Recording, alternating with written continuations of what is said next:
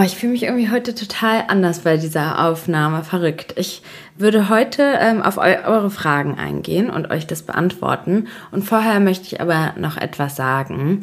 Ich habe irgendwie in den letzten Wochen öfter den Gedanken gehabt, dass mich diese Podcast-Folgen irgendwie nicht mehr so erfreuen wie vorher. Und irgendwie habe ich so gedacht, ja, vielleicht habe ich einfach schon alles gesagt, was mir so wichtig war. Aber ich habe erkannt, dass ein so ein Faktor war, dass ich mir extrem Druck gemacht habe. Also damals, als ich diesen Podcast angefangen habe, war es auch so, dass ich weniger, also dass ich mich hauptsächlich eigentlich auf diesen Podcast konzentriert habe und ich hatte ja dort nicht so kein Management und viele Themen, die nicht angefallen sind und ja, irgendwie mittlerweile ähm, war es so, dass ich manchmal dann die Folgen irgendwie einfach so, um eine Folge zu posten, um euch quasi jede Woche eine Folge zu präsentieren. Und ich glaube, dass es nicht gut ist. Und ich glaube, dass auch die Qualität der Podcast-Folgen darunter vielleicht, naja, ich will nicht sagen gelitten haben, aber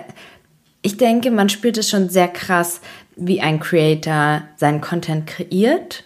So. Und vielleicht nicht sofort, aber irgendwie doch unterbewusst. Und deswegen werde ich ähm, die Folgen nach wie vor versuchen, wöchentlich zu veröffentlichen, aber ähm, ohne Druck.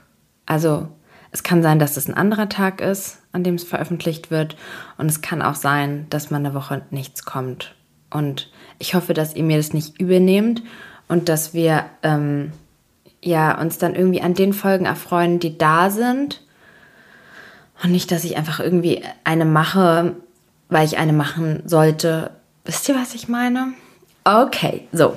Ich freue mich aber tierisch, ja, auf tierisch.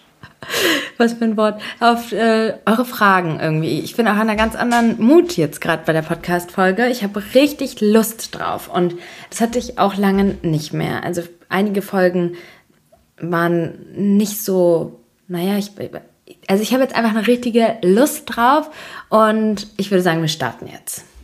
Und die erste Frage, ähm, die ich beantworten werde, die oft gekommen ist äh, und die irgendwie viel zu selten so richtig ehrlich beantwortet wird, ist, wie geht's dir?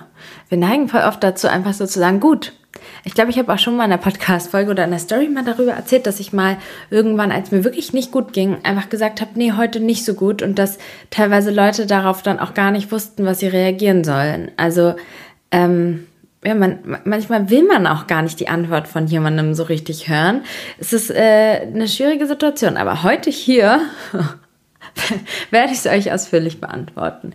Wie geht's mir? Also mir geht es tatsächlich so richtig richtig gut. Also ähm, ich habe die ganze Zeit so ein leichtes Lächeln in meinem Gesicht und ja, also kurz um es zu umreißen. Ich habe in den letzten Wochen ging es mir nicht so gut. Also ich hatte irgendwie immer die ganze Zeit so ein angespanntes Gefühl und so ein irgendeinen Mangel habe ich in mir empfunden irgendwie, ja, dann habe ich ja, das habe ich auch in der Podcast-Folge ganz ausführlich erzählt, die Therapie war auch, fand ich echt anstrengend. Also da ging es wirklich, waren echt Themen, also die, die sich sehr kräftezerrend angefühlt haben und der Kontakt mit meinem Vater und so weiter. Und ich war dann auch irgendwie sehr froh darüber, dass mein ähm, Psychoanalytiker, dass der ähm, im Urlaub jetzt ist. Und ich habe ihn jetzt wirklich eine ganze Weile nicht gesehen. Und ähm, ja, ich habe es ja in dem Eiermütter-Podcast erzählt, im Wochenrückblick. Und ähm, es ist ja so, dass ähm, ich alleine jetzt mit meinem Sohn lebe und ähm, mich ja für eine Trennung entschieden habe aus verschiedenen persönlichen Gründen. Und mir geht es sehr gut damit. Ähm, es war ein Prozess auf jeden Fall und irgendwie ist dieser Punkt gekommen, wo, ich, pf, gute Frage, also ähm, das, das Ereignis hat sich ja, also es hat sich relativ spontan entwickelt durch ein Gespräch, aber ich muss sagen, dass ich mich ähm, sehr gut damit fühle mit der Entscheidung und dass ich irgendwie eine enorme Erleichterung spüre. Also weil ich mich viel angespannt gefühlt habe und das ist irgendwie abgefallen von mir. Und ich, ich befinde mich gerade in einem unfassbar seltsamen State. Und zwar habe ich immer, wenn ich Single war, immer nachdem ich, also es ist total toxisch das Verhalten, aber ich glaube, das kennt vielleicht der eine oder andere, weil ich erlebe das auch voll viel bei meinen Freundinnen. Ich habe immer, also sobald ich Single war, sobald ich mich getrennt habe, war ich in Gedanken beim Daten und auch bei meiner nächsten Beziehung. Also ich habe darüber nachgedacht, wie mein nächster Partner sein soll. Und dann habe ich, also ähm, entweder habe ich dann, ich habe es dann manchmal auch so verpackt, dass ich dann so gesagt habe, ja, nee, äh, der, der nächste Partner, der kommt, wenn es kommen soll, wenn der richtige Zeitpunkt ist. Und ähm, in der Zeit ähm, arbeitest du dran, die beste Frau zu sein für diesen Partner. Ja, also du versuchst die beste Version von dir selbst zu sein für den neuen Partner, den du dann kennenlernst. Und ich muss auch sagen, ich war auch viel auf Dating-Profilen und ich bin schon auch dann, wenn ich Single war, dann schon auch viel mehr ausgegangen und so. Und ich habe mich da teilweise selbst belogen, dass ich immer gesagt habe, ja, ich will jetzt Single sein, ich will jetzt Single sein, aber ähm, ich hatte immer jemanden, mit dem ich gerade geschrieben habe, immer irgendwie eine Aktivität auf einem Dating-Profil oder immer irgendwie ein Wochenende, das ich geplant habe, wo ich dachte, da werde ich jemanden kennenlernen oder so. Und das erste Mal in meinem Leben habe ich das überhaupt gar nicht. Also ähm, ich möchte, bin überhaupt nicht in Gedanken bei meiner nächsten Beziehung, bei meiner nächsten Partnerschaft oder so, selbst bei der ähm, Trennung, bei der ersten Trennung, die ich mit Felix hatte, habe ich ähm, mich ganz viel ertappt, dass ich dann darüber nachgedacht habe, wie mein nächster Partner sein wird und das wird ja viel besser und das und das. Aber eigentlich war es auch schon wieder ungesund. Und ich bin jetzt das erste Mal an dem Punkt und ich hatte gestern einen ganz, ganz verrückten Gedanken. Und so habe ich gedacht, das erste Mal in meinem Leben habe ich das Gefühl, dass mir absolut gar nichts fehlt. Boah, das, das ist schon krass. Ich weiß nicht, ob ihr, wenn ihr meinen Podcast ja regelmäßig hört, und es ist doch eigentlich auch so spannend, dass ihr all meine Prozesse so miterlebt, weil ich lag ja da auf der Couch und so hat es ja angefangen, auch mit meinem Vater, dass ich meinte, dass mir immer, dass ich immer das Gefühl habe, dass mir irgendwas fehlt. Und entweder habe ich dann eine andere Karriere gewünscht oder oder mir eine Karriere gewünscht, ein Kind gewünscht, eine Familie gewünscht, einen neuen Partner gewünscht, irgendwas anders im Job und so. Und ich, ich bin jetzt einfach in dem Moment, ich bin einfach unfassbar glücklich über genau das, wie es jetzt ist. Es ist ein ganz verrückter Zustand. Also ich äh, genieße, ich, ich freue mich heute, freue ich mich total darauf, später meinen Sohn vom Kindergarten abzuholen und mit ihm zu sein. Und dann freue ich mich, dass ich heute Abend mit meinen Freundinnen ausgehe. Und ich freue mich einfach über mein schönes Zuhause und meine wundervollen Freundschaften und so. Und ich bin einfach extrem präsent, extrem im Hier und Jetzt. Ich bin nicht ähm, die ganze Zeit im Grübeln und ja, mir geht's wirklich richtig, richtig gut. Mir geht's so gut, wie es mir, glaube ich, noch nie zuvor gegangen ist. Also ich dachte, dass ich diesen Zustand gar nicht mehr erreichen kann, muss ich ganz ehrlich sagen, dass ich einfach nur vollends zufrieden bin. Gibt es das Wort überhaupt vollends? Ich frage mich, welche Faktoren damit reinspielen. Also ich, ich habe ja mit meinem Therapeuten jetzt lange nicht gesprochen, aber ich kann mir wirklich vorstellen, dass, äh, dass dieses, dieses Vaterthema, das aufzulösen, ein großes Thema war. Dadurch ist es auch so, ich, ich habe ja irgendwie, das habe ich auch in den Podcast-Folgen so erzählt, dass ich so schlimm fand, dass ich mit meiner Mutter alleine aufgewachsen bin und so gerne, aber das denke ich gar nicht mehr und ich kann mich ehrlich gesagt gar nicht daran erinnern, dass ich das als Kind schlimm fand, dass ich alleine mit meiner Mutter war. Das fand ich gar nicht, also es war gar nicht schlimm, es war sogar total schön, zwei Frauen, die so zusammen aufwachsen und ich ähm, finde das mega schön, dass ich mit meinem Sohn alleine bin und ich glaube, dass mein Sohn es auch, dass es mein Sohn es auch zum Teil zu schätzen weiß. Ich weiß, dass er, also wir machen uns das einfach alles richtig schön und ich bin noch viel präsenter mit ihm und es teilt sich nicht auf, meine Aufmerksamkeit und sowas. Und ich sehe gar kein Problem mehr damit, mit ihm alleine zu sein. Ganz verrückt, wie sich das aufgelöst hat. Ich ich bin wirklich sehr gespannt, was ähm, ja, der Therapeut dazu sagt, was er so vermutet, was für Bausteine sich da zusammengefügt haben. Ähm, ja, also so geht es mir gerade. Und dann kommen wir auch mal zu einer anderen Frage, die jetzt hier passt. Und zwar, wie geht es dir mit dem Escitalopram? Also ähm, für diejenigen, die ich jetzt nochmal hier abholen muss, wir hatten ja damals Anfang des Jahres oder so März oder so war das, da hatte ja Felix ähm, ganz spontan irgendwie aus einer Situation heraus die Trennung in die Wege geleitet und ähm, mir ging es überhaupt nicht gut mit der Situation. Und dann hatte ich ja, bin ich ja so psychisch in so eine ganz krasse Situation gekommen, wo auch mein Körper unfassbar doll reagiert hat und ich ganz schlimme Ängste hatte, ganz schlimme Angstattacken hatte, stundenlang, die mich so extrem lebensunfähig gemacht haben. Also ich konnte meinen Alltag kaum bestreiten und da habe ich dann ja angefangen, ähm, wieder das Escitalopram zu nehmen. Das ist ein Psychopharmaka. Das gehört zu der Kategorie der Antidepressiva, die ähm, gut auf Ängste reagieren. Das war etwas, das ich früher genommen habe. Das habe ich früher fünf Jahre lang genommen. Das habe ich während der Schwangerschaft auch genommen, weil es damals von den Ärzten so empfohlen wurde. Und ähm, das habe ich, das Medikament habe ich wieder bekommen. Und ja, wie geht es mir damit? Also ich möchte ich habe mich sehr, sehr, sehr gesträubt davor. Also bevor ich das genommen habe, hatte ich schon ein Jahr ähm, wirklich Probleme mit starken Ängsten. Und ich habe wirklich ja mich super viel da, damit auseinandergesetzt und viel gelesen und viel ausprobiert und so weiter. Und so richtig bin ich nicht an den Punkt gekommen, dass mir irgendwas geholfen hat. Und ich weiß nicht, ob das jetzt sowas ist, was ich jetzt hier so öffentlich sagen kann, weil ich möchte auch nicht Leute dazu animieren, das leicht fertig und leichtsinnig zu nehmen. Aber ich muss ganz ehrlich sagen, dass ich so eine unfassbare Lebensqualität gewonnen habe, die sich kaum in Worte fassen lässt. Also ich bin so viel, mir geht so viel besser. Ich habe ich nehme 15 Milligramm und es gibt schon auch noch Momente, wo ich Ängste habe und so, aber und auch manchmal auch vielleicht so depressive Tage, keine Depression, aber so, ich glaube, normale depressive Tage. Also ich spüre gar nicht so einen Unterschied, so dass ich jetzt ganz anders bin.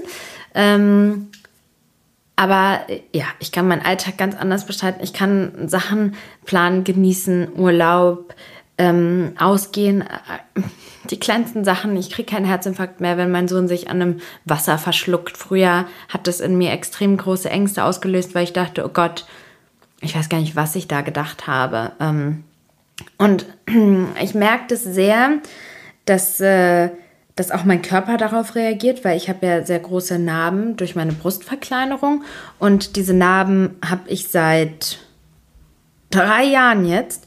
Und, und ähm, seitdem ich das Medikament nehme, sind die ähm, Narben weiß geworden. Also sie sind, waren so zweieinhalb Jahre ungefähr extrem rot. Ich habe sie auch damals mit äh, Cortison behandelt und es, es war einfach eine Entzündung so im Bereich der Narbe.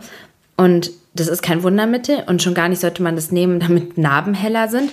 Aber dass die Narben heller sind, ist auch, ähm, ist auch ein Indiz dafür, dass einfach allgemein der Stress in meinem Körper sich so stark verringert hat, dass ähm, der Körper halt auch da nicht mehr, also dass der sich einfach auch irgendwo regenerieren konnte. Und ich merke das auch noch in ganz anderen ähm, Gebieten. Ich hatte zum Beispiel ganz viele Schwierigkeiten mit Herpesinfektionen und ähm, davon bin ich jetzt auch befreit.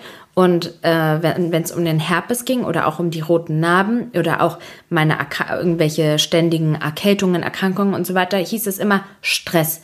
Und ich dachte, hey, ich weiß nicht, wie ich den Stress ändern soll, weil meine Gedanken verursachen Stress. Mein, die kleinste Sache, wenn ich mit meinem Sohn eine Straße überquert hat, hat das für mich Stress ausgelöst. Ich konnte nicht, ich habe immer, mich immer wieder gefragt, wie soll ich denn den Stress bewältigen? Wie soll ich, ich kann doch nicht lebensunfähig sein. Ich habe ja dann ganz viel gemacht, auch mit dem Vagusnerv und ich habe ja wirklich so viel versucht, aber jetzt bin ich einfach an dem Punkt, dass ähm, ja, es ist halt äh, noch etwas, ähm, dieses Thema Hochsensibilität.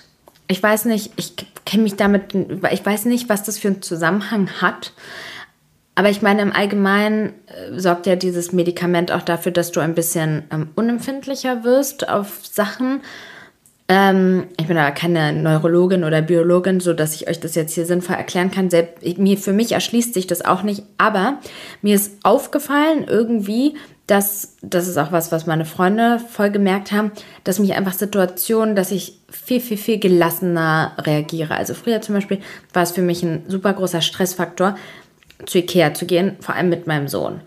Und das lag noch nicht mal daran, dass ich dann Ängste hatte, was Stress verursacht hat, sondern einfach diese Lautstärke, die Geräusche, das Licht und alles hat mich gestresst. Ins Restaurant gehen, es hat mich gestresst und ich war sehr, sehr, sehr unentspannt. Ich war immer so, mm, immer so wie aufgescheucht. Und das alles habe ich nicht mehr. Also ich bin nicht mehr extrem erschöpft nach solchen Ausflügen oder so, sondern ich bin einfach viel entspannter und ja, ich persönlich für mich muss halt sagen, dass ich durch diese Medikamente einfach eine unfassbare Lebensqualität gewonnen habe. Und das bedeutet für mich, dass ich bedeutet für mich nicht, dass ich sie mein Leben lang nehmen werde. Aber ähm, ich hätte sie auch mal angefangen auszuschleichen wieder. Und ähm, ich habe hab dann schon gespürt, dass sich die Symptome auch wieder verändert haben. Und äh, seitdem habe ich jetzt einfach gesagt, dass ich mir einfach den Druck rausnehmen möchte und einfach das jetzt einfach so dabei belassen möchte und jetzt gerade den State einfach annehme und akzeptiere. Ja, ich habe keine Nebenwirkungen, ich habe nicht zugenommen. Ähm, mein Arzt hatte mir auch gesagt, er meinte, man kann von dem Medikament nicht zunehmen. Eventuell ähm, wird der Appetit gesteigert, aber wie du auf deinen Appetit reagierst, liegt dann am Ende an deiner Hand. Und ja, wie gesagt, ich habe nicht zugenommen, also nicht dadurch. Und allgemein habe ich keine Nebenwirkungen. Ähm, ich werde jetzt mal in den nächsten Tagen habe ich ähm, eine Blutkontrolle, da werden nochmal die Niere, Leber und so weiter gecheckt, weil das ja ein Medikament ist, das darüber verstoffwechselt wird, aber ich habe werde ähm, da, da wird es äh, vermutlich keine Auffälligkeiten geben, weil ich habe es ja auch jahrelang genommen und sehr gut vertragen. Ja, so viel. Ja, äh, so viel einmal zu der komplexen Antwort. Wie geht's dir und wie geht es dir mit dem Escitalopram? So, und jetzt kommen äh, super viele Fragen und die ähm, aus allerlei aus allerlei Bereichen kommen. Okay, die nächste Frage ist, glaubst du an Traumdeutung? Äh, spannende Frage. Ich kann, ich kann mich erinnern, meine Mutter hatte früher so ein Buch, das ist so richtig alt gewesen, das war auf äh, Serbisch und boah, das war so, wenn man von einer Schlange träumt, dann bedeutet das Frieden und ähm, keine Ahnung, wenn ein Glas zerbricht, dann bedeutet das ein großes Unglück passiert im Hause oder keine Ahnung, so abstruse Sachen. Und ich weiß auch, dass immer, wenn ich was geträumt habe, ich früher auch Sachen gegoogelt habe und dann auch so, ja, psychologisch bedeutet das das, spirituell bedeutet das das und davon würde ich mich distanzieren. Also manchmal fand ich es spannend, das zu, zu lesen, aber dann, als ich meine Psychoanalyse angefangen habe, hat er ja gesagt, es gibt zwei oder drei Regeln. Eine Regel ist, äh, dass ich ihn nicht angucken darf und die andere Regel ist, dass ich Träume mitbringe. Und ich habe das gemacht ein paar Mal und ähm, es war nicht so, dass wir Träume, dass wir, ich dann so erzählt habe, beispielsweise war es dann irgendwie so, dass ich so darüber da erzählte, ich habe irgendwie geträumt, dass ich in so einer Therme und es war in so einer Grotte irgendwie war und er hat, es war einfach ein spannender Ansatz, um über Sachen zu sprechen. Ja, also dann habe ich gesagt, dass ich eigentlich sowas nicht mag, äh, solche Situationen nicht mag, weil ich es nicht mag, im Badeanzug oder im Bikini zu sein damals. Und dann haben wir darüber gesprochen, ach, das ist ja spannend, dass sie das nicht mögen und so. Also wir haben es so ein bisschen als Leitfaden genutzt und ich finde schon, dass es spannend ist, sich seine Träume näher anzugucken und sie sind aber manchmal schwierig für einen selbst zu deuten. Also ich hatte irgendwie zum Beispiel auch mal so einen Traum von einer Mutter im Kindergarten und irgendwie waren wir dann bei ihrer Geburtstagsparty und dann waren wir ähm, auf einmal bei einem Feuerwerk und das war aber irgendwie vor dem Haus, wo meine Mutter gewohnt hat und dann ähm, kam irgendwie das noch dazu und dann kam ein Ordnungsamt-Mitarbeiter und so und so wie mein Therapeut und ich das besprochen haben und das aufgelöst haben und so Parallelen gezogen haben, so hätte ich das alleine niemals hinbekommen und ich weiß selbst auch, dass das voll nervig sein kann, wenn jemand anderem einen seine Träume erzählt. Also es ist manchmal schwierig. Allgemein finde ich, ist ein Blick wert, aber ich würde es auch nicht unbedingt überbewerten. Nächste Frage. Woher weiß ich, ob ich jemanden wirklich liebe? Als ich die Frage gelesen habe, hatte ich als ersten Impuls naja, wenn du jemanden liebst, dann weißt du das. Ich kann mich noch daran erinnern und das ist verspannt, weil ich habe extreme Hemmungen, über Sexualität zu sprechen. Ich wollte auch mal eine Podcast-Folge mit jemandem machen darüber, ähm, über Sexualität, weil es sich auch hier äh, einige Follower gewünscht haben.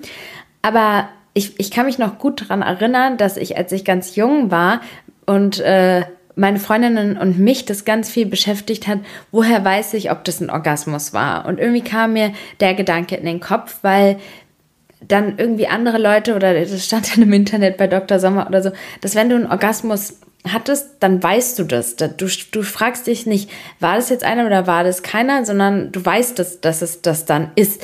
Und genau den gleichen Gedanken hatte ich bei Liebe auch, dass wenn du jemanden liebst, dann weißt du das auch.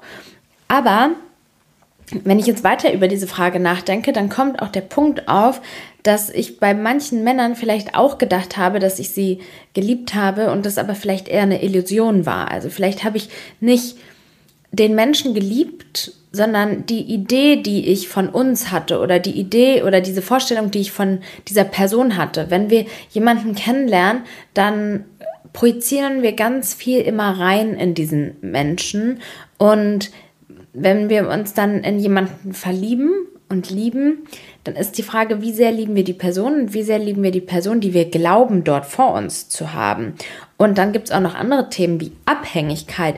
Liebe ich diese Person wirklich und kann mich deswegen nicht trennen oder bin ich einfach emotional total abhängig? Und dann wieder ist die andere Frage, was ist Liebe eigentlich? Ist Liebe nicht einfach nur eine ähm, Reaktionen in unserem Körper aus Hormonen und Glücksgefühlen und so weiter. Oh, das ist gar, gar nicht so eine einfache Frage. Aber wenn ich mir jetzt so vorstelle, dass ich jetzt einen Partner habe und ich frage mich jetzt, oh, liebe ich ihn oder liebe ich ihn nicht, dann würde ich sagen, dass wenn ich mir die Frage stelle, dann liebe ich ihn, glaube ich, nicht ich würde sagen, das ist irgendwie so ein Gefühl, wenn man jemanden anguckt und einfach so denkt, oh Gott, ich liebe dich so sehr. Das ist so was, was ich habe, wenn ich meinen Sohn anschaue. Ich schaue ihn an und denke einfach, oh Gott, ich liebe dich so sehr. Und sowas, was so irgendwie aus einem so rausgesprudelt kommt. Ich glaube, das ist nichts, worüber man so viel nachdenken muss, sondern einfach sowas, was man so impulsiv so einfach so sagt und fühlt. Aber wie gesagt, weiter philosophiert ist die Frage, ob dieses Gefühl, was also aus einem raussprudelt, nicht irgendwie einfach nur eine, ein Glücklichsein ist über die Situation, dass einem da vielleicht ein Traum in Erfüllung geht oder dass man nicht mehr alleine ist oder so. Also die Frage finde ich gar nicht einfach zu beantworten. Ähm, Red Flags bei Männern. Passt jetzt dazu. Ich habe hier so viele Fragen bekommen und versuche die so ein bisschen zu strukturieren. Red Flags bei Männern. Habe ich auch neulich drüber nachgedacht, äh, als ich irgendwie eine Podcast-Folge gehört habe. Und zwar ist für mich der größte Upturn, also das, was für mich ähm, überhaupt nicht in Frage kommt aufgrund meiner Erfahrungen, die ich jetzt im Leben gesammelt habe, ist, wenn jemand zu mir sagt, dass er Drogen nimmt. Also wenn mir jemand sagt, ja, ich nehme ab und zu mal äh, ein bisschen Koks oder ähm, ich nehme manchmal ein bisschen MDMA oder kein Ecstasy, ich weiß ehrlich gesagt, bin ich so raus aus dieser Szene und diesen ganzen Thematiken, dass ich noch nicht mal weiß, was man heutzutage nimmt, weil mir ist auch so, als ob es ganz viele andere Modedrogen gibt mittlerweile, von denen ich, manchmal erzählt mir Kaya, dass das irgendwelche Vorfälle gab bei Jugendlichen und so und ich habe davon noch nie gehört. Also ehrlich gesagt ist mein Erfahrungswert, wenn jemand sagt, dass er es ab und zu nimmt, dann ist es schon oft untertrieben. Ähm, also meistens ist es dann noch mal ein bisschen mehr als das, was man dann in dem Moment sagt.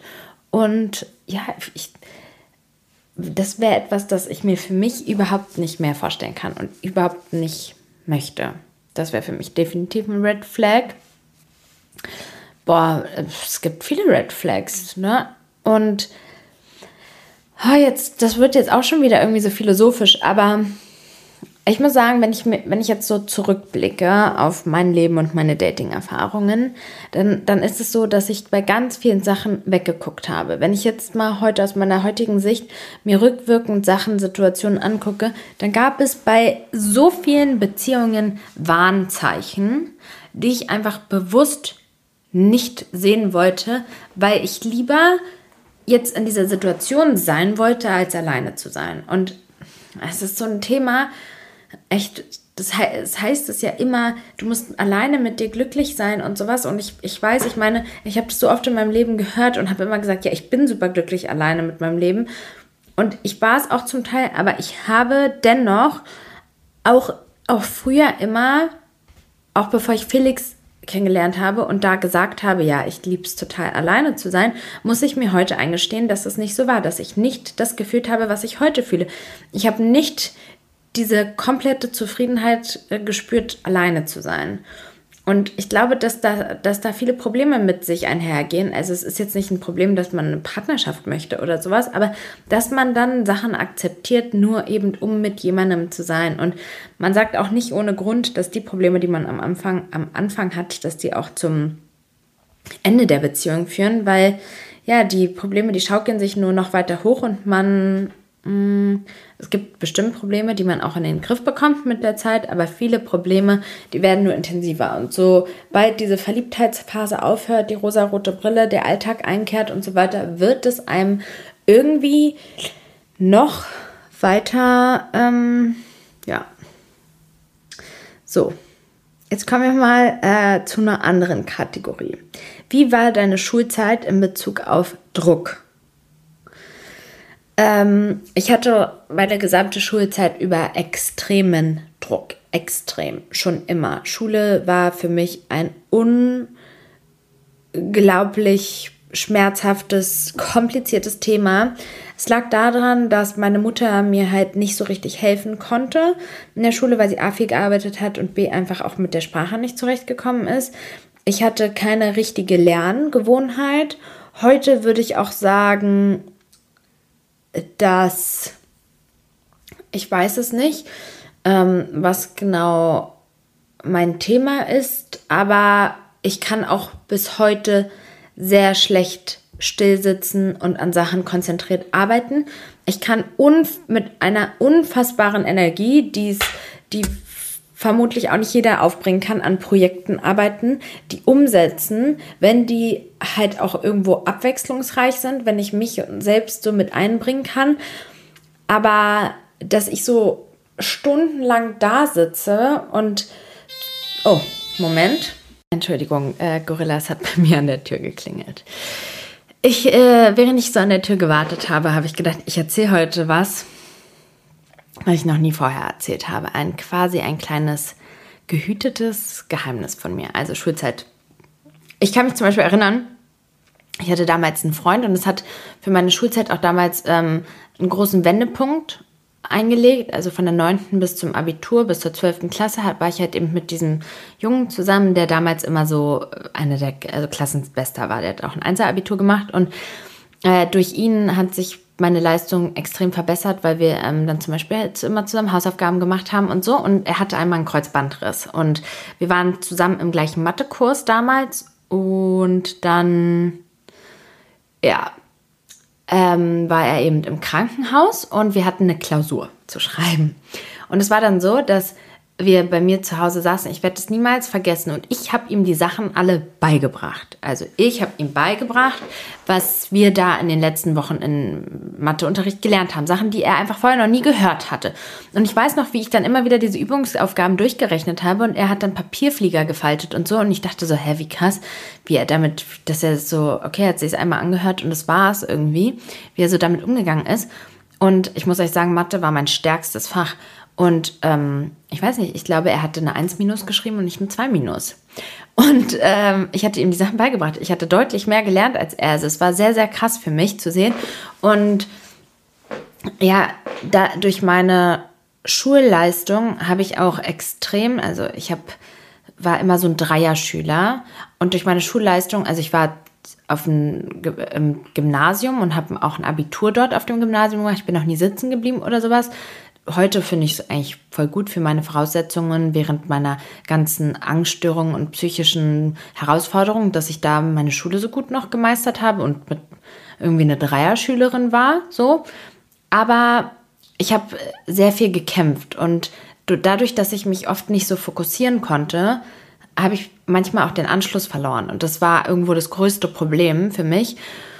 Und ich habe ganz viel meine Intelligenz und mein Selbstwert an diesen Zahlen und an diesen Noten gemessen, was so, was ich heute überhaupt nicht mehr als so, es steckt noch zum Teil in mir, dieser Gedanke, aber ich habe mich davon komplett irgendwie loslösen können.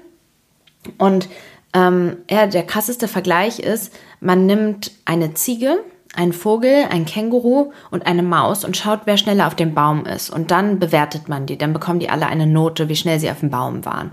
Und es ist so unfair, weil jeder hat andere Voraussetzungen und bringt andere Themen mit sich. Ich bin jetzt auch auf der Suche nach einer Schule für meinen Sohn.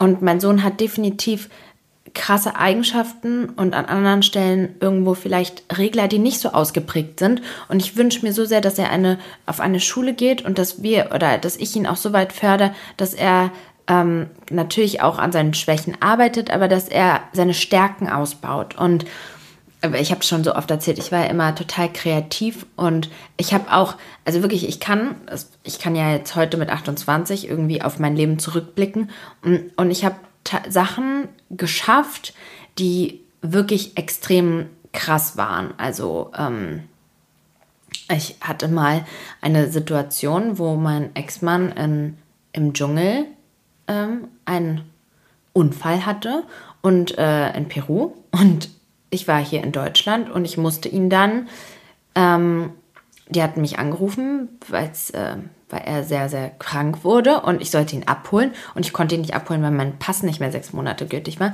Und ich habe wirklich in den ganz, die ganze Nacht, ich habe nicht geschlafen, ich habe da wirklich eine krasse Action betrieben und habe ihn dann da evakuiert über ähm, den internationalen Luftrettungsraum und die deutsche Botschaft und, und ihn dann hier nach Deutschland gebracht und sein, die ähm, wollten ihn hier in Deutschland falsch behandeln und ähm, mein Gefühl hatte mich so krass, hatte mir so krass gesagt, dass da was nicht stimmt. Und dann habe ich mich kurz geschlossen mit wieder der deutschen Botschaft und dem Krankenhaus dort in Peru und so weiter. Und die hatten da einfach andere Erfahrungen. Lange Rede, kurzer Sinn. Es war wirklich ein sehr, sehr, sehr krasser Zustand. Und ich war so überrascht darauf, überrascht, wie ich so, ich, ich war damals, keine Ahnung, 24 oder sowas, was ich da geschafft habe, auf die Beine zu stellen. Und ich hatte immer wieder so Situationen, wo ich zum Beispiel eine Hochzeit in, ähm, in sechs Tagen oder sieben Tagen organisiert habe, die am Ende so krass geworden ist. Und also ich, ich habe so eine Energie, so Sachen zu erschaffen, wenn die sich auf so einen kurzen Zeitraum irgendwie befassen. Also ich könnte nicht, ich kann nicht so über fünf Jahre an dem gleichen Projekt arbeiten oder sowas. Das glaube ich würde mir schwer fallen. Aber so ich kann meine Energie bündeln und Sachen schaffen, wo vielleicht andere sagen, krass, das würde ich gar nicht schaffen, aber dann ist auch irgendwo so meine Kapazität irgendwie leer. Dann kann ich nicht mehr. Ich weiß nicht, wie ich es genau beschreiben soll. Und Schule ist halt irgendwo ein Marathon. Schule ist jeden Tag das gleiche, monotone, du lernst Sachen, die du nicht. Und es gibt so viele Leute, die das können, ja, die können Jurastudium und so, aber ich kann das einfach nicht. Und ich hatte unfassbare Schwierigkeiten, damit umzugehen. Meine Mutter hat sehr viel Druck immer ausgeübt, weil sie natürlich auch das Beste für mich wollte, weil natürlich ja diese Schulbildung, die auch den, den Weg irgendwie weiter ebnet. Ich habe dann ähm, eine Bankausbildung gemacht oder ja angefangen und das abgebrochen, weil es mir wirklich also dort überhaupt nicht gefallen hat. Und ich hatte dort, also die, äh, die Filiallatte hatten dort auf jeden Fall das Potenzial gesehen, Leuten was zu verkaufen. Deswegen bin ich Influencer geworden. Spaß. Aber ich bin ja schon jemand, der, weil ich, ich bin, wenn ich von etwas überzeugt bin und etwas gut finde, dann kann ich das richtig krass transportieren. Also nicht nur hier bei ähm, Social Media, sondern auch wenn Leute jetzt hier kommen und ich habe irgendwie ähm, neuen Joghurt gekauft, da bin ich so, oh mein Gott, du musst diesen Joghurt probieren. Boah, der ist so krass und so. Und ich, ich stecke dann Leute an einfach mit dieser Energie. Aber mich hat es halt nicht glücklich gemacht und ich wollte irgendwie mehr. Und ich habe ja dann angefangen, Modemanagement zu studieren. Und während dieser Zeit habe ich ja dann den Vater meines Sohnes kennengelernt. Und ich hatte es im Studium auch schwer. Also, ähm, weil ich immer wieder den Fokus verloren habe. Also wenn ich gelernt habe für Prüfungen, habe ich die gut abgeschlossen und so. Aber mh, mm, ich konnte das nicht so den Fokus so halten. Also und ich habe immer gedacht, dass ich dumm bin, dass andere das können, aber heute sehe ich einfach, dass ich einfach da nicht so bin, dass es mir einfach schwer fällt, mich dann so fokussiert dann weiter bei diesem Thema dran zu bleiben. Also ich konnte dann von sechs Prüfungen drei gut abschließen, aber für die anderen drei war dann für mich keine Kapazität da weiterhin. Und ich war dann zu, das ist mir dann zu trocken gewesen und sowas. Ähm, und dann beispielsweise habe ich ja sollte ich ja dieses eine Musterapartment einrichten. Und dann habe ich so eine extreme Energie gehabt und dann habe ich mir diese Architekturprogramme beigebracht, dann habe ich mir ganz viel beigebracht über Inneneinrichtungen und so.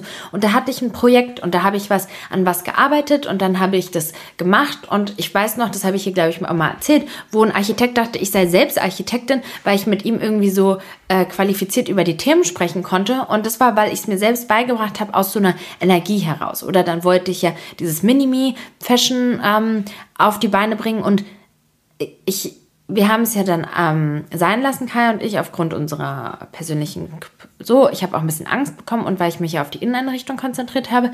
Aber da, wenn ich da rückblickend schaue, was ich da mit 21 schon vorangetrieben habe, muss ich jetzt sagen, dass es auch echt stark war. Dann war es halt so, dass ich eben versucht habe in dieser Beziehung während dieser Zeit auch meine Uni weiterhin zu verfolgen und ähm, ich habe dann auch, ich kann mich erinnern, viel in den Urlauben auch gelernt und ich bin immer zu den Prüfungen erschienen und so. Aber ähm, an einem gewissen Punkt habe ich es halt auch irgendwo schleifen lassen. Und es war halt eben so ein, so ein Problem. Und ähm, ja, ich war dann auch schwanger und ich bin halt dann auch schwanger immer in die Uni gegangen und habe auch die Prüfung gemacht. Und ich kann mich auch daran erinnern, wie ich da hochschwanger sitze. Mein Onkel, der ist Wirtschaftsprüfer und der hat mir immer geholfen bei meinen ganzen Rechnungswesen, Klausuren und so. Und ähm, ja, ich hatte dann ein Semester noch vor mir, aber ich muss sagen, es gab auch noch ein paar offene Prüfungen und ich hatte halt ein Semester noch vor mir und dann, ähm, äh, ja, wollte ich halt, als mein Sohn auf die Welt gekommen ist, weil wir hatten einen, es war damals geplant, dass eine Nanny mit uns zusammen wohnt. Wir hatten ja ein großes Haus und die sollte ähm, uns halt so ein bisschen unterstützen. Da ist es dann aber dazu gekommen, dass dadurch, dass sie serbische Staatsbürgerin war, dass sie nicht für uns arbeiten konnte. Sie musste dann gehen, aber das war gar nicht das Problem, sondern als ich dann, ähm, die Uni, genau. Also es war dann so, dass ich habe ja studiert Wirtschaftswissenschaften mit der Spezialisierung auf Modemanagement. Und ich hatte dieses, diesen, diese Blöcke, die Uni war irgendwie so aufgeteilt, dass erstmal war das Grundstudium, danach kam ein Spezialstudium und dann war so ein bisschen so eine Mischung dann ähm, aus Spezialstudium und so weiter. Aber ich hatte auf jeden Fall die Spezialisierung Modemanagement schon abgeschlossen. Und ich wollte dann gerne, weil mein Ex-Mann ja im Immobilienbereich tätig war, weil ich dann in der Inneneinrichtung gearbeitet habe und so, habe ich halt gedacht, das ist ja viel schlauer, wenn ich dann den Master in irgendwas mit Immobilien mache. Vielleicht kann ich da irgendwas so finden. Ne? Und dann war aber das Problem, dass ich ja eben im Grundstudium nichts mit Immobilien hatte. Und dann habe ich nach der Geburt meines Sohnes, habe ich gedacht, okay, gut, ich mache halt dann, also ich hatte ja noch ein Semester offen, ich mache halt eben dieses Grundstudium Immobilienwirtschaft auch noch dazu. Also gehe ich zu den Immobilienvorlesungen und mache das ein Jahr und danach habe ich das halbe Jahr und dann kann ich den Master machen. Und dann habe ich eine Wirtschaftswissenschaften mit der Spezialisierung auf Modemanagement und Immobilienmanagement oder Wirtschaft, wie auch immer das hieß, ähm, abgeschlossen. Ja, so war der Plan. Ich, hab, ich kann mich auch noch richtig gut daran erinnern. Mein Sohn war dann ähm, ein Jahr alt und ich bin dann in die Uni gegangen und ja, ich, ich hatte dann einen Dozenten, oh Gott, ich hatte ja bis dahin, ich war ja dann schon drei Jahre mit einem unfassbar erfolgreichen Immobilienbauträger zusammen und hatte ganz viele tiefe Einblicke in die Immobilienwirtschaft bekommen. Und mich haben die Dozenten so doll genervt, weil ich irgendwie fand, dass die, ich dachte so, wer seid ihr eigentlich, dass ihr hier sitzt und sowas erzählt und dann weiß ich auch, dass es dann, haben die irgendwie erzählt, wie es irgendwas mit Baugenehmigung, bla bla bla bla bla. Und dann habe ich gedacht, aber in der Realität ist es nicht so. Das ist nicht so, dass es so funktioniert, sondern ganz viele Beziehungen, politische, strategische Entscheidungen treffen damit ein, damit du eine Baugenehmigung bekommst. Bla bla bla bla bla. Und es war für mich dann voll schwierig. Ich war dann irgendwie, ach, ich war dann allgemein irgendwie richtig unglücklich mit der Situation, mit allem. Ich war voll in der Selbstfindungsphase. Wie alt war ich da? Ich war da so 24. Irgendwie eine, ich habe dann ja zusammen gelebt mit dem Vater von meinem Sohn, aber es war alles herausfordernd und so. Und dann habe ich mich jetzt dazu entschieden, nochmal Psychologie zu studieren und habe eigentlich niemals, nicht eigentlich, sondern ich habe einfach dieses Studium halt nicht beendet. Ich bin gegangen, ich habe diese Uni dann verlassen, im fünften Semester. Also ich hätte noch ein Semester und die Bachelorarbeit machen können, dann hätte ich den Bachelor gehabt. Weiß ich gar nicht, ob ich das noch hätte nachholen können jetzt. Und da habe ich gedacht, was soll ich damit? Also ich habe dann auch irgendwie gedacht, ich bekomme hier Aufträge für meine Inneneinrichtung, weil ich gut bin und nicht, weil das irgendwie so in der Uni ist. Was soll ich denn damit? Und ich muss aber sagen, jetzt irgendwie scheinbar nicht mal, weil ich jetzt erzähle aber ich habe es ja in den anderen Podcast-Folgen immer so nicht erzählt, weil es schon irgendwie was war, wofür ich mich auch irgendwo geschämt habe. Oder schäme ich mich dafür noch? Nee, jetzt nicht mehr, wenn ich so mich reinhorche. Aber ich habe schon viel meinen Wert darüber definiert. Und wo, wie kommen wir jetzt zu der Frage Druck in der Schulzeit? Passt auf. Ich habe dann, da war es ja so, dass ich ein, ähm, ähm, Psychologie studiert habe, was ich Spoiler, ja auch nicht abgeschlossen habe, dass ich ja nochmal angefangen habe, Psychologie zu studieren. Und während dieser Zeit habe ich dann ja einen Inneneinrichtungsauftrag bekommen, das habe ich eingerichtet. Und so bin ich bei einem Startup gelandet und habe dort im, im HR, im Prozessmanagement und Office, keine Ahnung, wie man das genannt hat, gearbeitet. Und ähm, das war krass, weil ich wurde dort richtig toll empfangen und voll wertschätzend behandelt und so weiter. Ähm, und habe super, super, super viel über den HR-Bereich gelernt, weil wir ja voll gewachsen sind. Im Startup hast du ja richtig viele Möglichkeiten, ganz viel zu lernen und mitzugestalten. Und wir haben ganz viel diese Prozesse optimiert, wie das Einstellungsverfahren und so. Ich habe so viel gelernt in dieser Zeit, mehr als ich in irgendeinem Studium gelernt habe. Na egal. Auf jeden Fall habe ich dann, danach hat mir es halt der HR-Bereich so viel Spaß gemacht und habe ich Bewerbungen geschrieben. Dann habe ich all meine Erfahrungen aufgeschrieben und ich habe halt aufgeschrieben, dass ich von dann bis dann studiert habe. Habe ich ja zu dem Zeitpunkt habe ich studiert, aber ich habe nicht geschrieben, dass ich ähm, einen Bachelor habe, mit was ich das abgeschlossen habe. Mich hat niemals, ich habe auf alle Jobs, auf die ich mich beworben habe, habe ich ein Angebot bekommen. Ich war mit super vielen Leuten im Gespräch. Ich habe richtig krass verhandelt und richtig hoch, ähm, hohe Jahresgehälter ausgehandelt. Ähm, die ich gar nicht eigentlich meiner Qualifikation jetzt mal ganz im Ernst entsprochen haben. Aber ich hatte dieses Selbstbewusstsein und ich da hab, wusste auch, was ich beitragen kann und ich wusste auch, alles, was ich nicht weiß, werde ich mir beibringen können. Und ähm, ja, ich, ich habe da äh, krasse Sachen rausgehandelt und ja, long story short, keiner hat gefragt, ob ich einen Bachelorabschluss habe oder nicht. Und ich hatte eine Freundin, die hat, ähm, ich glaube, sie hört jetzt hier auch den ähm, Podcast. Da musste ich so drüber lachen, weil sie hat nämlich, ähm, ich, Wirtschaftspsychologie studiert oder so, arbeitet im HR-Bereich und hat dann irgendwo mir mal erzählt, dass sie Angst hatte, sich darauf zu bewerben, dass sie dafür nicht qualifiziert ist und so eine Gedanken hatte ich gar nicht. Ich hatte so ein Selbstbewusstsein, dass alles, was ich nicht kann, kann ich schon irgendwie mit Charme irgendwie kompensieren. Ah, worauf will ich hinaus? Heute, ja, ich ähm, sehe das nicht mehr, sondern ich glaube auch, dass es Wandel ist.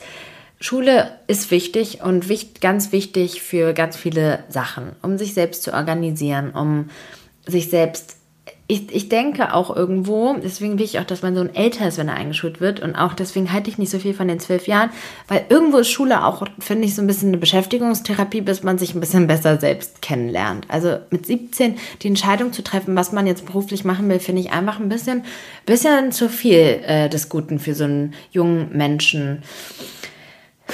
Druck. Ich persönlich kann sagen, wenn ich mir die Leute in meinem Umfeld anschaue, ähm, die Leute, die erfolgreich sind, die beruflich was erreicht haben, die Leute, die erfolgreich sind, weil sie glücklich sind in ihrem Leben, sind es nicht, weil sie ähm, so und so eine Schule abgeschlossen haben, sondern weil sie Ziele hatten und diese Ziele verfolgt haben. Und es gibt nicht nur einen Weg, an sein Ziel zu kommen. Also egal, welche Voraussetzungen du hast, naja gut, okay, nicht egal welche, aber man kann, wenn man mit der nötigen Motivation, kann man eigentlich, kann man alles schaffen mit der nötigen Energie. Und ich weiß nicht, wenn mein Sohn jetzt in die Schule geht, werde ich, hm, es wird sehr spannend sein, wie ich damit umgehe, aber ähm, mir wird es extrem wichtig sein, meinem Sohn beizubringen, zu, zu mh, hm, beizubringen, wie man lernt, wie man arbeitet, wie man fokussiert arbeitet. Beispielsweise auch so Sachen wie zum Beispiel, ich kann gut arbeiten, wenn ich an meinem Stehtisch bin, wenn ich dabei Pausen machen kann in meinem Tempo, wenn ich so und so, wenn ich mir es frei einteilen kann, wenn ich so funktioniert das für mich. Und ähm, ich werde meinen Sohn extrem dabei unterstützen, dass er den Weg findet, der für ihn funktioniert. Also wenn es ist, dass er ähm, die Matheaufgaben richtig gut machen kann, während er im Park sitzt oder so. Ja, also jetzt hypothetisch gesehen. Oder, ne, also ich, ich möchte auf jeden Fall diese Zeit, dass mein Sohn diese Schulzeit nicht so empfindet, keinen Stress, Drucksituationen, weil diese ganzen sozialen Herausforderungen, die man in dem Moment hat, die darf man nicht unterschätzen. Ich meine, überlegt mal, von 6 bis 18 geht man in die Schule oder von 6 bis 16 geht man in die Schule. In diesen zehn Jahren, das ist so eine unfassbare Zeit, wo sich der Mensch so krass verändert. Wir entwickeln uns weiter, wir entwickeln die Psyche weiter, wir, wir entwickeln uns mit Freundschaften weiter, wir haben unsere erste Verliebtheit, unsere ersten Erfahrungen, der erste Kuss, das erste Mal weggehen, das erste Mal Alkohol trinken, all diese Herausforderungen, das Lösen des Elternhaus und so weiter. Und dann kommt die Schule dazu. Das sind alles so Punkte, die man doch mit einbeziehen muss, finde ich, in das große Ganze. Naja, das Schulsystem ist auf jeden Fall ja, ein ganzer, äh, ganzes, ganzer Punkt für sich. Und dann komme ich jetzt noch zu der letzten Frage für diese Podcast-Folge. Und zwar, hast du Tipps, um sich beruflich zu finden? Weil ich finde, das passt. Aber ich habe hier noch so, so viele Fragen. Deswegen gibt es auf jeden Fall nochmal eine zweite Folge. Hast du Tipps, um dich beruflich zu finden? Ja. ähm, ich würde sagen, dass ich euch nur raten kann, euch auszuprobieren und sich wirklich frei davon zu machen, was andere denken. Ich glaube, dass das ein großes Thema ist und ein großes Problem ist, dass, dass wir manchmal Entscheidungen treffen aufgrund von anderen. Und es ist schwer, sich frei zu machen von anderen, vor allem auch von den Eltern und so. Aber ganz ehrlich, ich habe ja, wenn ich auf mein Leben blicke, sind da so viele Sachen, wofür ich, also, wo fangen wir an? Also erstmal habe ich meine Ausbildung, meine Berufsausbildung abgebrochen. Danach habe ich mein Studium abgebrochen. Danach habe ich, war ich mit einem ähm, viel älteren, reichen Mann zusammen. Ähm, mit dem hat die Beziehung nicht gehalten. Jetzt blicke ich auf ähm, eine wirklich sehr erfolgreiche Ehe, die es nicht geschafft hat, die zwölf Monatsmarke zu knacken. Ähm, ja, das kann man ja wirklich alles als, als großes Scheitern betiteln. Also ich könnte jetzt, ich, ich könnte mich wirklich ins Bett verkriechen und sagen, ja, wirklich krass, ne? Ich habe am Ende des Tages keine Ausbildung. Also ich habe keine abgeschlossene Berufsausbildung. Ich muss irgendwie drüber lachen. Ja, ich habe keine abgeschlossene Berufsausbildung. Ich habe sehr viele gescheiterte Beziehungen. Ähm, ich habe drei Verlobungsringe in meinem Schrank. Ich habe zweimal geheiratet, ich bin 28. Boah, echt. oh Gott. Ich musste darüber lachen, weil es hört sich doch so grauenhaft an, oder? Da würde man doch wirklich sagen, oh mein Gott, was ist mit dieser Person nicht richtig? Aber wisst ihr, was stattdessen ist? Anstatt mich anzusehen und zu sagen, oh Gott, die ist so bemitleidenswert. Nee, mir geht's ja fantastisch. Ich kann, oh Gott, warum muss ich so lachen? Schaut mal, ich gucke in den Spiegel und ich kann sagen, ich habe eine Menge ausprobiert und ich bin jetzt genau da, wo ich sein will. Mir geht es fantastisch. Ich verdiene mein eigenes Geld. Ich kann mir ein tolles Leben ermöglichen. Ich bin super glücklich mit meinem Sohn. Ich habe die besten Freunde und die besten Menschen um mich rum, die ich mir vorstellen kann. Und ich hab, bin total gewachsen. Ich habe aus meinem ganzen Leid wirklich, also Leid, hört sich jetzt auch mal übertrieben aus. Aus meiner ganzen, aus meinen ganzen Lebenserfahrungen habe ich doch das Beste gemacht. Ich erzähle euch hier und wir lachen, wir können zusammen darüber lachen. Wisst ihr, was ich meine? Das ist so die Perspektive. Und ich kann euch sagen, zu mir kommt keiner und sagt, oh mein Gott, du bist ja so bemitleidenswert. Ich habe mein Studium in drei Jahren durchgezogen, dann habe ich in zwei Jahren meinen Master gemacht und jetzt bin ich in der und der Position. Das, da kommt keiner zu mir und sagt das. Natürlich fand meine Mutter meine Entscheidungen nicht so prickelnd. Ich habe mich dagegen gesträubt und immer weitergemacht. Das Wichtige ist, dass du dich nicht davon runterziehen lässt, sondern weitermachst. Und das ist so, man muss sich davon Oh ja, da war eine Frage, nämlich irgendwie so mit Konvention. Das habe ich jetzt hier gar nicht mit reingenommen, weil ich dachte, dass die vielleicht ein bisschen den Rahmen sprengt. Aber wir müssen uns davon so ein bisschen verabschieden, weil das Allerwichtigste ist, dass man glücklich ist, dass es einem gut geht und dass es einem, dass man glücklich ist. Und ich muss sagen, durch all meine Versuche habe ich so viel über mich gelernt und ähm, ja, was soll ich euch dazu sagen? Ich glaube, ich glaube wirklich, dass es auch ein großer, eine, ein großer Faktor oder was Gutes ist, wenn man auch bereit ist zu scheitern, weil ich habe ja aus all meinen Schwierigkeiten und so so viel gelernt. Also ich bin so froh. Ich habe ja Freundinnen, die die einfach studiert haben und einen Job machen und die haben Schwierigkeiten, die sie bewältigen müssen. Die die mache ich nebenbei. Die fallen mir nicht mehr auf als Schwierigkeit, weil ich schon so viele andere Schwierigkeiten in meinem Leben bewältigt habe. Das fällt mir gar nicht auf. Also ich bin richtig resistent geworden gegen diese Herausforderung. Und ähm, es hatte auch irgendwie sein Gutes. Also dieser Druck am Ende des Tages bringt gar nichts. Das nagt nur am Selbstbewusstsein. Und ich muss wirklich sagen, man muss einfach viel mehr die Einstellung haben, dass man sagt, aber scheiß drauf. Scheiß drauf, was irgendwer anders sagt. Ja, okay, dann kündige ich den Job, weil ich finde ihn einfach richtig furchtbar. Und ich würde ganz ehrlich sagen, wenn ich jetzt mein Studium, also wenn ich jetzt, nehmen wir mal an, ich hätte mein Studium durchgezogen, hätte vielleicht einen Master gemacht und würde jetzt in irgendeiner Position, ich habe ja auch Freundinnen, die da, ähm, die das die es durchgezogen haben und die arbeiten jetzt als, keine Ahnung, Filialleiter oder sowas von irgendeinem Modedings oder in irgendeinem Modeunternehmen. Ich hätte meinen 9-to-5-Job, würde äh, irgendwie so mein Geld verdienen.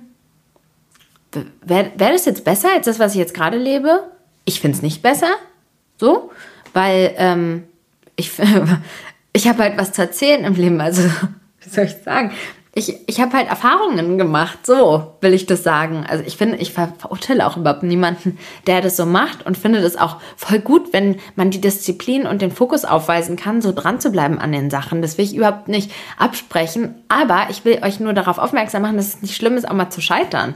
Und ähm, auch mal Sachen nicht so zu machen, wie das sich vielleicht gehört oder so, dann kündige doch deinen Job. Dann hast du, dann kriegst du vielleicht ähm, eine Zeit lang Arbeitslosengeld oder dann machst du noch mal irgendeinen blöden Job dazwischen, um dich noch mal selbst zu finden. Warum sollte man irgendwie unglücklich sein? Zum Beispiel ganz viele Leute, und das ist, passiert ja auch, weil wir ja auch altern, merken, oh Gott, ich bin gar nicht glücklich in dem Job. Eigentlich habe ich schon immer den Wunsch, Zoowärterin zu werden. Naja, gut, das ist ein blödes Beispiel, weil Zoos finden wir ja nicht so gut. Eigentlich habe ich schon immer, wollte ich schon immer Tiermedizin studieren oder eigentlich wollte ich schon immer Grafikdesign studieren oder eigentlich wollte ich immer meine Kreativität ausleben, aber ich habe mich immer selbst gebremst oder eigentlich wollte ich schon immer voll gerne Hip-Hop tanzen können oder so. Ist doch Bums, egal was alle anderen Leute sagen, mach's doch einfach. Und wenn du jetzt in der Schule bist oder in der Berufsschule bist oder sowas, dann sage ich auf gar keinen Fall, dass du das jetzt hier ähm, abbrechen sollst oder irgendwie sowas ziehst durch. Ich hätte es auch durchziehen können, aber mein Leben wäre auch nicht anders verlaufen, wenn ich es durchgezogen hätte. Vielleicht schon, vielleicht auch nicht. Wissen wir ja rückwirkend nicht. Aber wenn du dafür einen Plan B hast, wenn du sagst, ich, das macht mich nicht glücklich, weil ich will gerne das machen und selbst wenn du später merkst, nee, ach so, es macht mich ja doch gar nicht glücklich mit Pferden zu arbeiten, sondern ich will lieber das machen, ist doch egal, wenn du am Ende des Tages da bist, wo du bist und glücklich bist, dann hat sich das doch alles gelohnt. Und ich kann jetzt, vielleicht hätte ich vor zwei Jahren anders geredet, aber ich sitze jetzt hier, nehme meinen Podcast auf, der der super gut bei Leuten ankommt, ähm, wo Leute mir erzählen, dass sie es so inspirierend finden. Ich, ich kann mein Alter komplett frei entscheiden. Ich darf euch das empfehlen, was, was ich liebe. Ich mache jeden Tag das, was ich liebe und verdiene damit meinen Lebensunterhalt. Ich, ich bin über jeden einzelnen Schritt, den ich gemacht habe, dankbar. Also, Tipps, um sich beruflich zu finden, einfach ausprobieren. Sich hinterfragen. Wenn du unglücklich bist, dann ist das Leben ist zu kurz, um unglücklich zu sein. Dann änder was. Das finde ich ist das aller, aller. Ich muss ganz ehrlich sagen, jetzt rückwirkend betrachtet, wenn ich jetzt eine Freundin habe, die jeden Tag unglücklich ist über einen Job, dann finde ich das schlimmer, als wenn sie ihr blödes Studium einfach abgebrochen hätte. Das Leben ist zu kurz, um unglücklich zu sein. Nee, und es gibt so viele Möglichkeiten, um sich weiterzuentwickeln. Do it. Nimm alle Chancen an, aber ver vergeude deine Zeit nicht damit, unglücklich zu sein, einen Job zu machen, der dich unglücklich macht und dann deine freie Zeit mit Trash-TV, wie, keine Ahnung, weißt du, ich meine, ich will jetzt auch niemanden ähm, was vormachen, der das gerne guckt oder so, guckt es, aber ich vergeudet eure Zeit nicht, ja, also macht euch die Gedanken, was, was wollt ihr im Leben erschaffen, was wollt ihr ausprobieren und selbst wenn ihr es ausprobiert und es wird nichts. Okay, dann wisst ihr es. Oh, ich bin ja richtig in Rage gekommen jetzt nochmal auf den letzten Meter. Oh Gott, so, okay. Wir haben noch ganz viele spannende andere Fragen. Uiuiuiui. Ganz viele Fra spannende Fragen und die werde ich in der nächsten Podcast-Folge beantworten. Ich freue mich wie immer mega über Feedback und eure Interaktion. Danke fürs Zuhören und ähm, vielleicht ja auch bei der nächsten Folge dabei.